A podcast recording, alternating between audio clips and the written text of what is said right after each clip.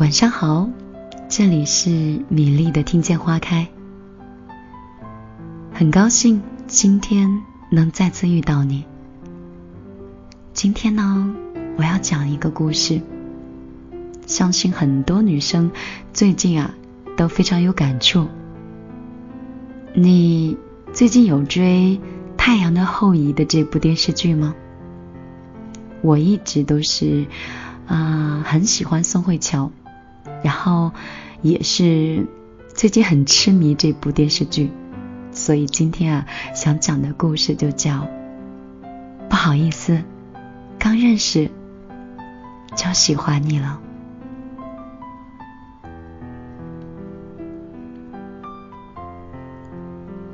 这个故事是这样的：一个朋友草莓突然恋爱了，很多人问你们认识多久了？草莓说：“一天。”草莓的男朋友叫小野，他们两个是在一场婚礼上认识的。小野是新郎的大学同学，草莓呢是新娘大学的同学，两个人被安排在一张桌子上就坐，然后又被拉进了同一个微信的群里。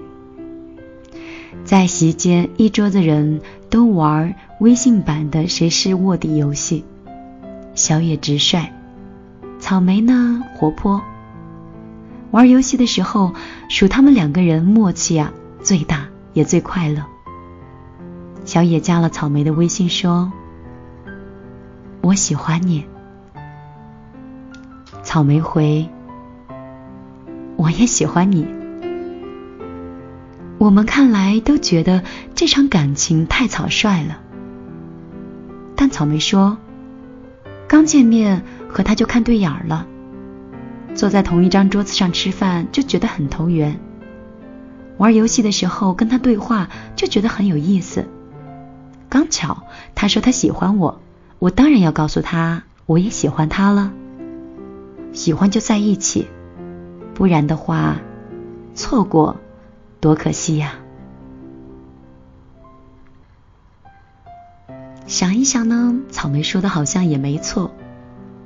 草莓和小野很有最近热播的这个韩剧《太阳的后裔》里的那种感觉。我一向都不看韩剧的，又拖沓又矫情，一看就知道会在一起的男女主人翁，一定要到十集以后才能在一起。但是《太阳的后裔》就不同，第一集男女主人公一相遇，男主就喜欢上女主的率性活泼，女主也喜欢上了一本正经开玩笑的男主，喜欢上了就别矫情，就像是女主问：“明天约几点呢？”男主说：“别了，不如我们现在就见吧。”男主说：“不愿意吗？”女主说：“愿意。”你过来吧。一个人说情话，另一个人羞涩不迎合，那叫调戏。咱们有来有往，旗鼓相当，处在同一个频道，那叫调情。男主说：“和我一起看电影吧。”快回答，没时间了，好还是不好？女主说：“好。”男主回答：“那就这么说定了。”男主问：“你想我了吗？”女主说：“想了。”你呢？男主说：“当然想你了，就像个男人一样。”什么叫旗鼓相当？两个人的智商、情商都高的时候，碰到了久违的对手，才能惺惺相惜。多数的矫情狗心里都藏着一个不矫情的狗，看不惯别人不矫情，因为自己做不到。就比如说，正追着《太阳后裔》的这部剧的笑笑，刚刚跟我吐槽完草莓的感情，他说两个人才认识一天。还不了解对方，凭一时的好感就在一起，过不了多久，肯定是要分手的。上大学的时候，有一个无名的男生追笑笑，我们暂且就称他无名男吧，因为笑笑没有对我们说过他叫什么，只是称呼其为他。在影视鉴赏课的公选课上，笑笑坐在无名男前旁，看投影视频。笑笑靠着后桌，带着洗发水清香的秀发就落在了无名男的桌子上。无名男就对笑笑心动了。笑笑呢，其实是小家碧玉；无名男则是清秀俊俏，其实是郎才女貌。我们也看得出来，笑笑对他并不反感，但笑笑偏偏就喜欢吊着这无名男的胃口。用笑笑的话来讲，我才不相信一见钟情呢。等和他熟悉了再谈感情吧。但是没过多久，无名男就交了女朋友。笑笑看着无名男和他女友的背影，就酸溜溜的说：“就知道一见钟情不靠谱，幸亏我当时没有答应他。”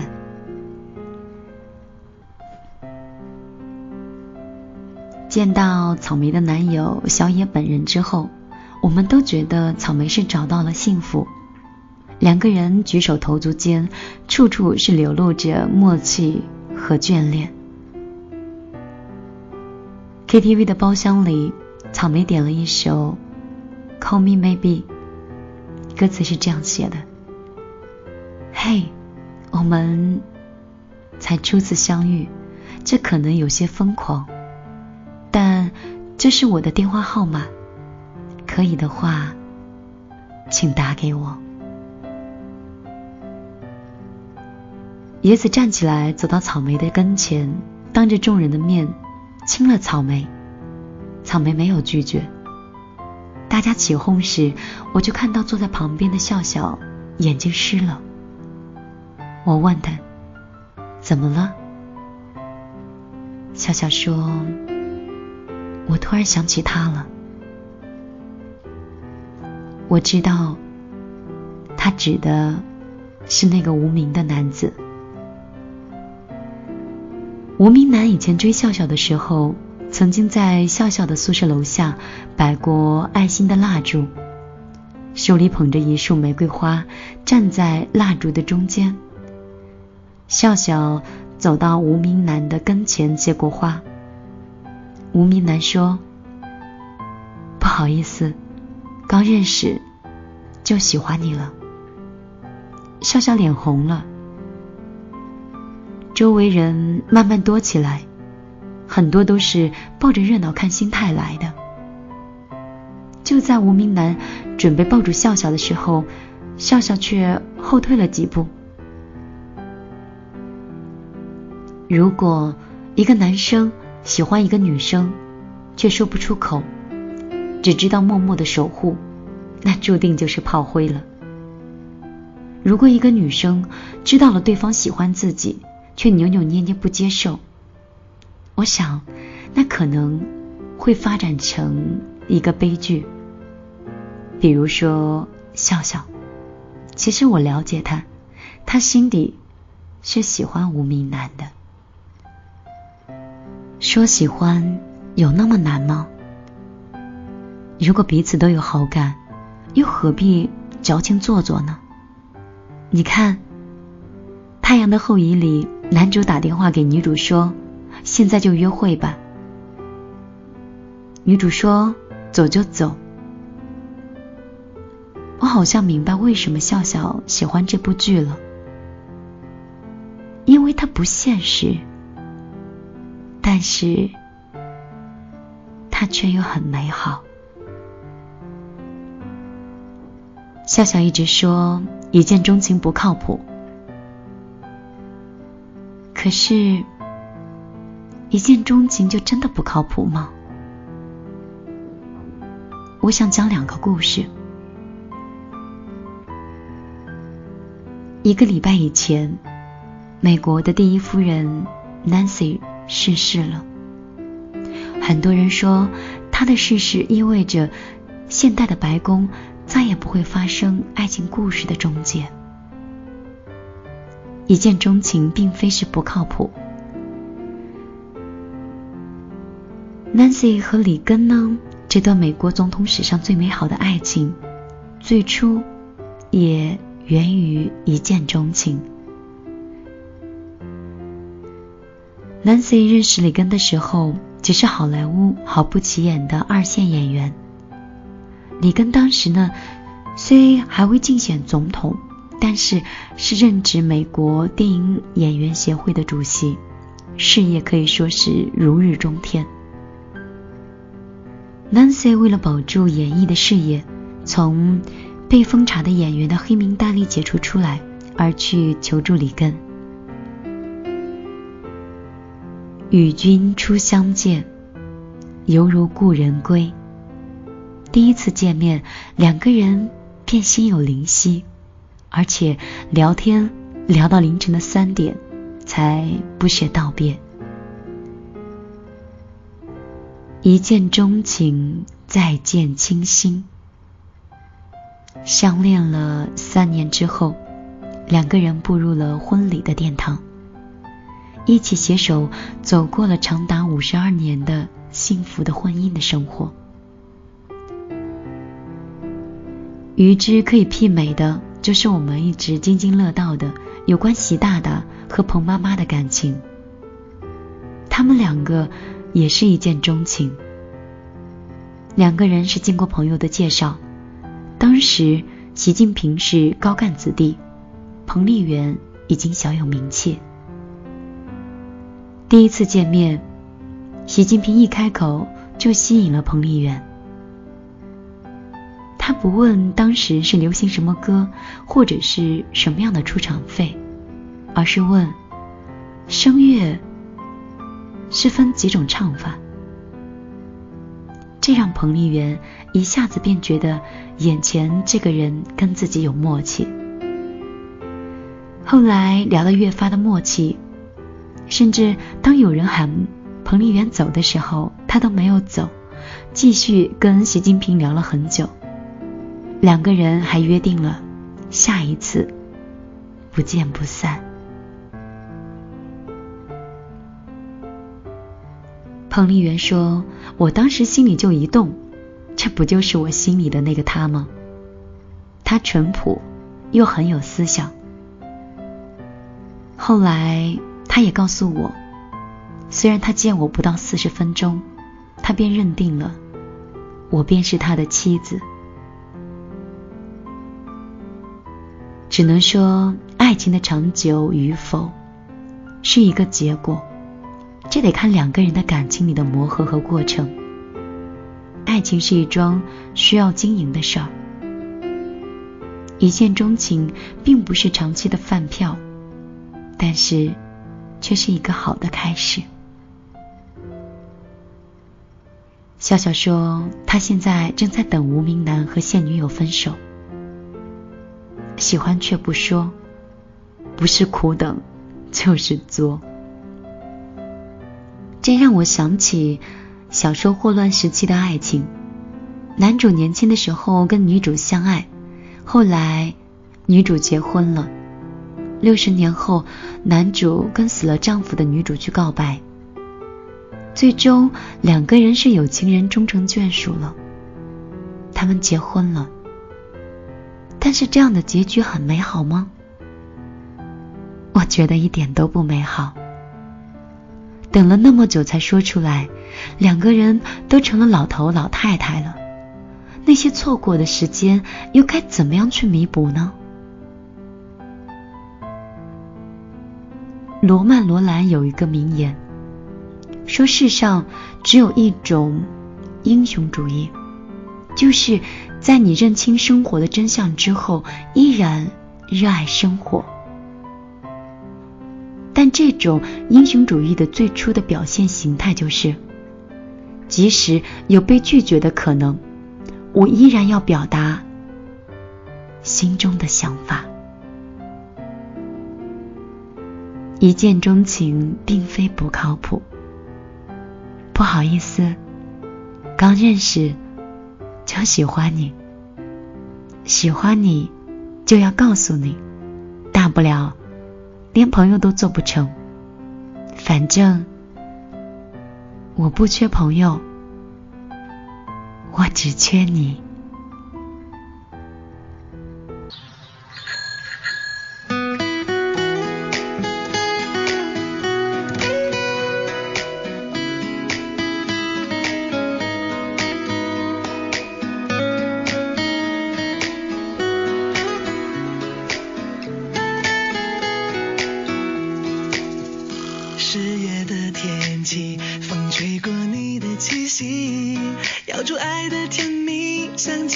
巧克力，连懒懒的猫咪也偷偷看你，难以抗拒你的美丽。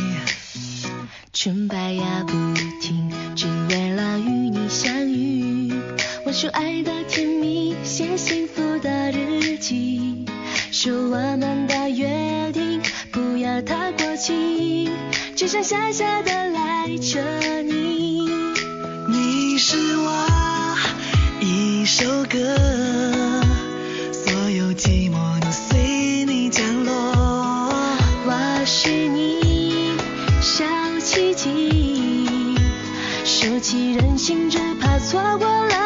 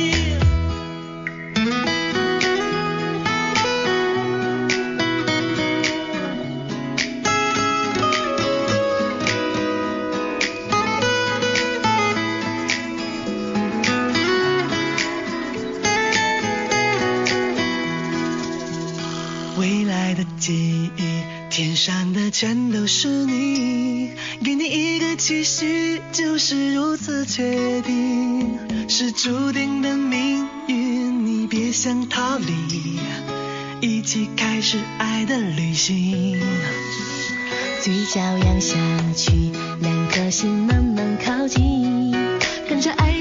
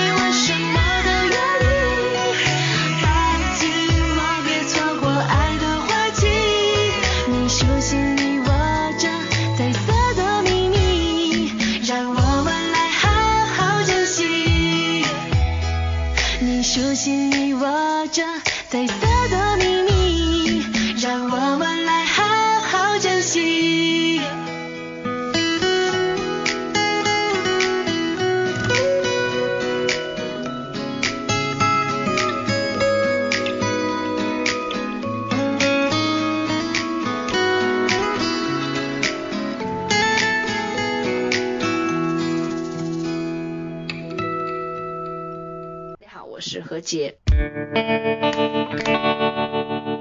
用耳朵倾听花开的声音，用幸福触碰心底的记忆，迷丽的听见花开，一个故事，一种心情，让你一个人的夜晚也可以变得很美丽。